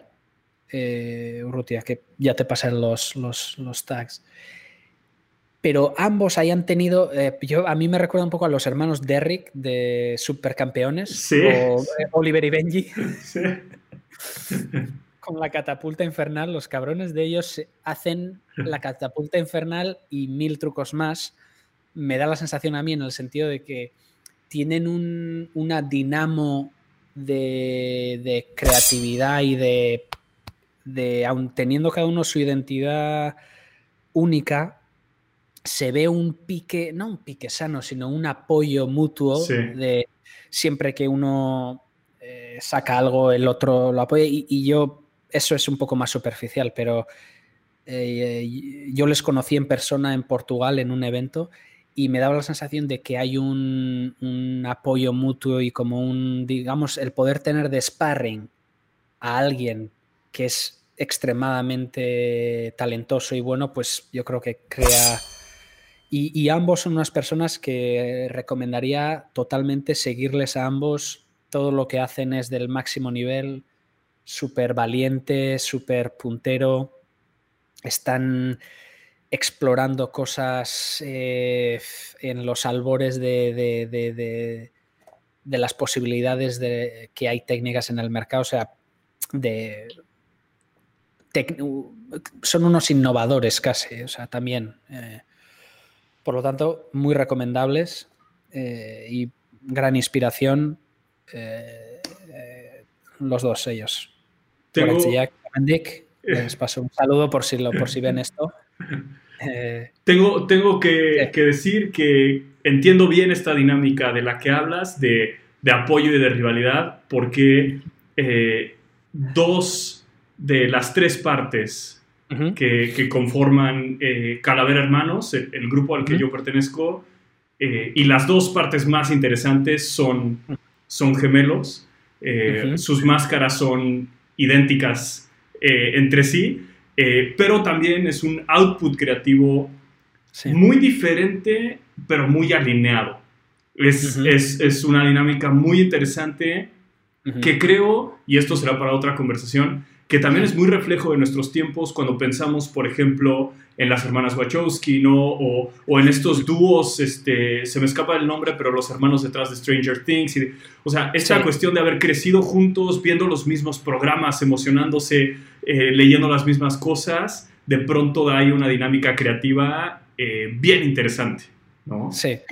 Eh, que con ello mm, no, no, les quiero ni a tus compañeros ni, ni a los Urrutia quitarles nada de mérito individual a, su, a su visión creativa que cada uno tiene, pero sí, eh, sí me da un poco de envidia ese compañerismo cañero que se respira cuando, cuando estás eh, en su presencia, ¿no?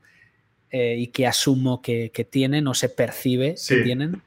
Eh, pero es contagioso. Igualmente yo desde, desde Estados Unidos cuando veo eh, que postean cosas, se respira la energía, eh, la caña y, yo lo agradezco mogollón y, disfruto mogollón ver, ver sus trabajos. y por último, em, voy a traicionar la promesa que he hecho y te voy a dejar con dos últimos. si, no, si no me voy a sentir mal. dos últimos. Y con esto me despido, lo prometo. Eh, uno es eh, un tipo que se llama uh, Camera Sketch, si, no me, si no me equivoco. No sé su nombre, no me acuerdo ahora su nombre real pero hace cosas, e, es muy buen diseñador 2D, pero a la vez lleva tiempo haciendo ZBrush 3D eh, a un nivel muy bueno, muy controlado. Y la razón por la que me viene a, a la mente es porque últimamente está haciendo algo que yo todavía quiero hacer, pero siento que todavía no estoy en ese nivel, pero seguramente lo haré.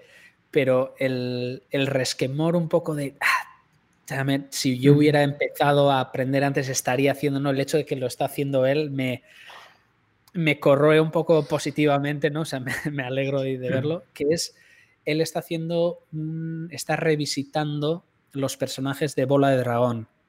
Sí. Que es para, para, el- para nuestro público eh, latinoamericano, Sí. bola de dragón. Eh, bueno, para mí era Dragoi Bola en, en, en vasco, en Sí. euskera, y Dragoi Bola Z. que es, que es Dragon Ball Z.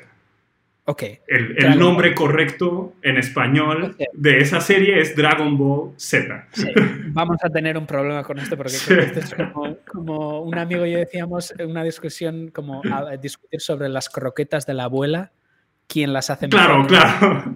Las de qué abuelas son las. Por lo tanto, dejémoslo ahí. Pero sí, Pero- simplemente por- para nuestro público latinoamericano. Dragon Ball. Sí. Dragon Ball. Diré Dragon Ball. Pasaré por el aro por ti y por vosotros. Sí. Dragon Ball.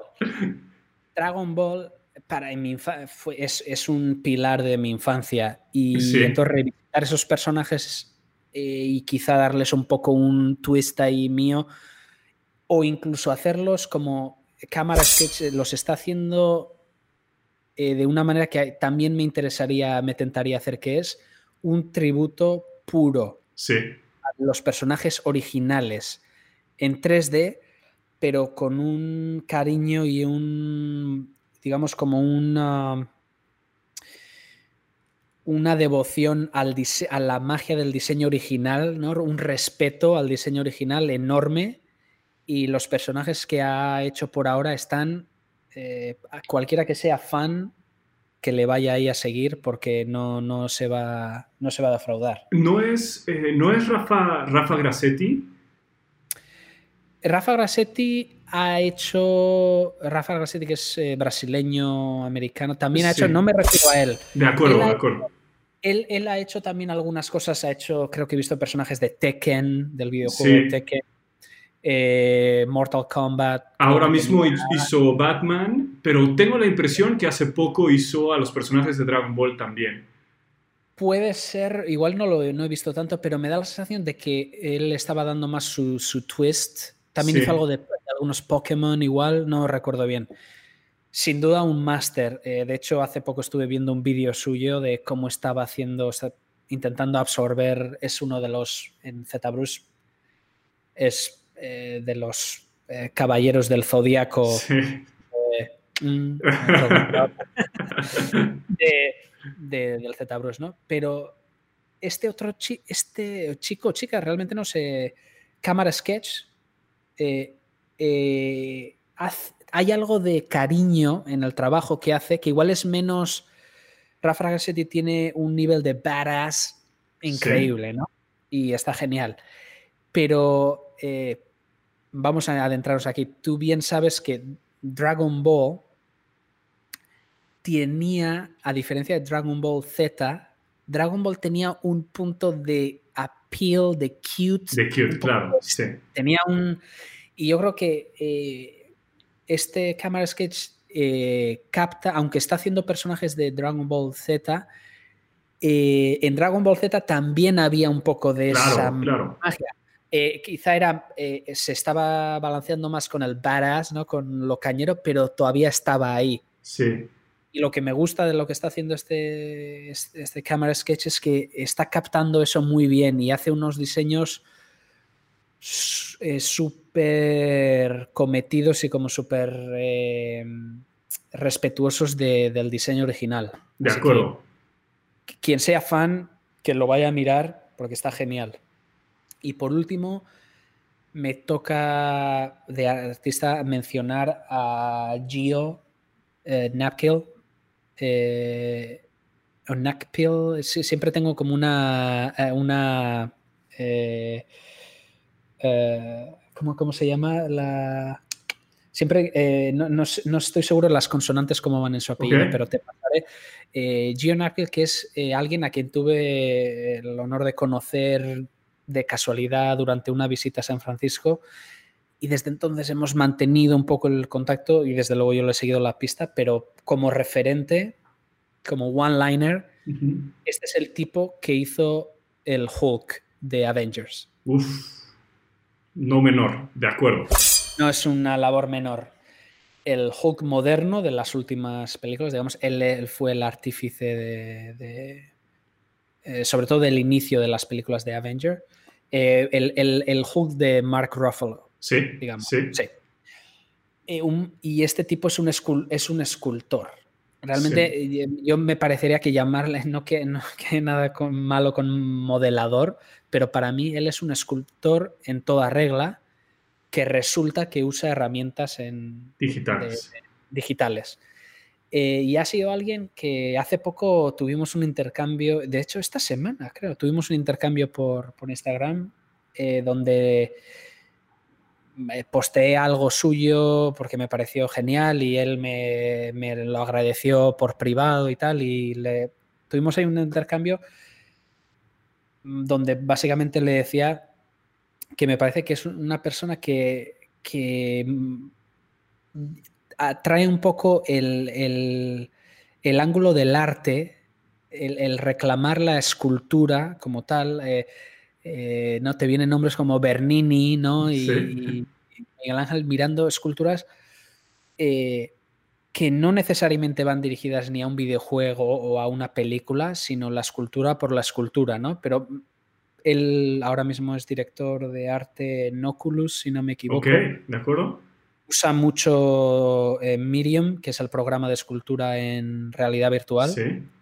que también he estado probando alguna cosilla, un poco por influencia suya, pero es una persona a seguir porque me parece que es muy refrescante también el, apreciar el arte por el arte y la belleza de las formas y, y, quitar un poco la presión del, producto, de las producciones, ¿no? de la película y al mismo tiempo es un tipo genial, súper amable, siempre está muy, muy dispuesto a, ayudar, a, siempre, está compartiendo trabajos de otra gente, muy, muy amable, alguien que, de hecho, eh, sí, yo creo que en esta última etapa donde me estoy metiendo un poco más en el tema de escultura, eh, ha sido alguien que me ha, ayudado y me ha, ha sido un, referente, digamos. Y con eso te, te, acabo el... Eh, con eso y obviamente con todos los que he mencionado durante la charla, como Ander, Michelle, por favor, esos también te pasaré los nombres aquí en pantalla ahora. Sí, sí, sí. Ahora ya te obligo a meterlo ahí. Ahora, ahora tendremos que hacerlo, gracias, Dave. Ahora hay que hacerlo, así me aseguro. Eh, pero sí, eh, ese es el abanico ahora de gente de, apoyo y de, energía. Que, Buenísimo. todos necesitamos siempre un poco un, coro eh, que te motive. Claro, buenísimo. Los, los compartiremos todos y, hablando de, amabilidad y, hablando de, talento a quien seguir y a quien ver, eh, Dey, muchísimas gracias por tu tiempo eh, dos veces. Eh, muchísimas gracias. Eh, recuérdanos, por favor, dónde, dónde la gente puede ver tu trabajo, dónde te pueden seguir. Desde luego, lo más fácil, como mencionaba, sería en Instagram. Es donde más presente voy a estar también a la hora de, posiblemente interactuar, eh, mensajes o lo que sea. Eh, arroba Daymorph, que es mi nombre, D-E-I-M-O-R-P-H. Ahí es mi perfil. Le pueden dar a seguir si quieren ver las cosas que vaya haciendo. Eh, que de hecho me he comprometido un poco ahora a hacer una cosa, una criatura semanal con, con Michelle, eh, con el compañero del que te hablaba. Eh, por lo tanto, creo que de hecho lo tengo abierto. creo que detrás de esta pantalla tengo el ZBruce abierto con el, el bicho. Ah, y ahí, ahí es donde la gente puede seguir, que no tengan reparo en lanzar una línea o cualquier cosa. Buenísimo. Ya nos vemos. Perfecto, buenísimo. Eh, nosotros, Gogo Katrina, estamos en todas las redes. Síganos como arroba Gogo Katrina, visiten gogokatrina.com. Si están escuchando o viendo este podcast en YouTube, en Spotify, en iTunes, denle suscribir para que vayan recibiendo los siguientes. Eh, tenemos muchísimas conversaciones con mucha gente muy talentosa, muy generosa, como, como tú, Day, que han compartido su tiempo. Entonces, pues a todos ahí viéndonos, sigan a Day, síganos a nosotros. Y, no me queda ahí más que una vez más y como siempre agradecerte este tiempo eh, que generosamente nos has dado y, todas estas historias inspiradoras. Muchísimas gracias. Un gusto, cuando quieras. Y te tomaré la palabra en la siguiente temporada o en algún momento volveremos a hablar. Eh, y, y, bueno, por ahora, gracias a ti, gracias a todos los que nos escucharon y pues nada, hasta la próxima. Chao. ¿Qué tal? ¿Qué les pareció esa conversación con Degas Telumendi? Segunda conversación que tuvimos con él. Eh, para mí, quizá lo más relevante es esta idea que ha salido ya varias veces en otras conversaciones en la primera temporada del Cotorreo Creativo, como es quizá más importante ser una buena persona, ser un buen compañero o compañera que el talento que se pueda tener. Por supuesto que estamos ahí para hacer una chamba y hay que resolver un problema, pero la capacidad de trabajar bien en equipo, la capacidad de escuchar feedback y entender que tiene que ver con las necesidades del proyecto y no con un asunto personal es casi tan importante, si no es que en las palabras de Day, más importante que el talento mismo.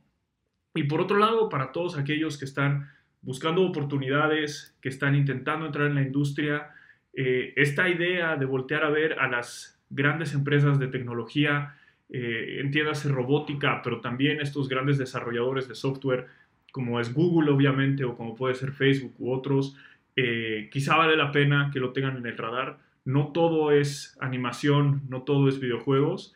Eh, hay campos por explorar donde el diseño de personajes y, y los talentos creativos tienen un lugar importante. Entonces, pues nada, este, muchísimas gracias por haber escuchado este episodio del Cotorreo Creativo. Recuerden seguirnos en todas las redes sociales, recuerden suscribirse en YouTube, en iTunes, en Spotify para recibir los episodios directamente. Síganos como Gogo Katrina en todas las redes sociales, Twitter, Instagram, Facebook. Siempre estamos ahí publicando artículos, noticias importantes y episodios como este con grandes creadores. Muchísimas gracias.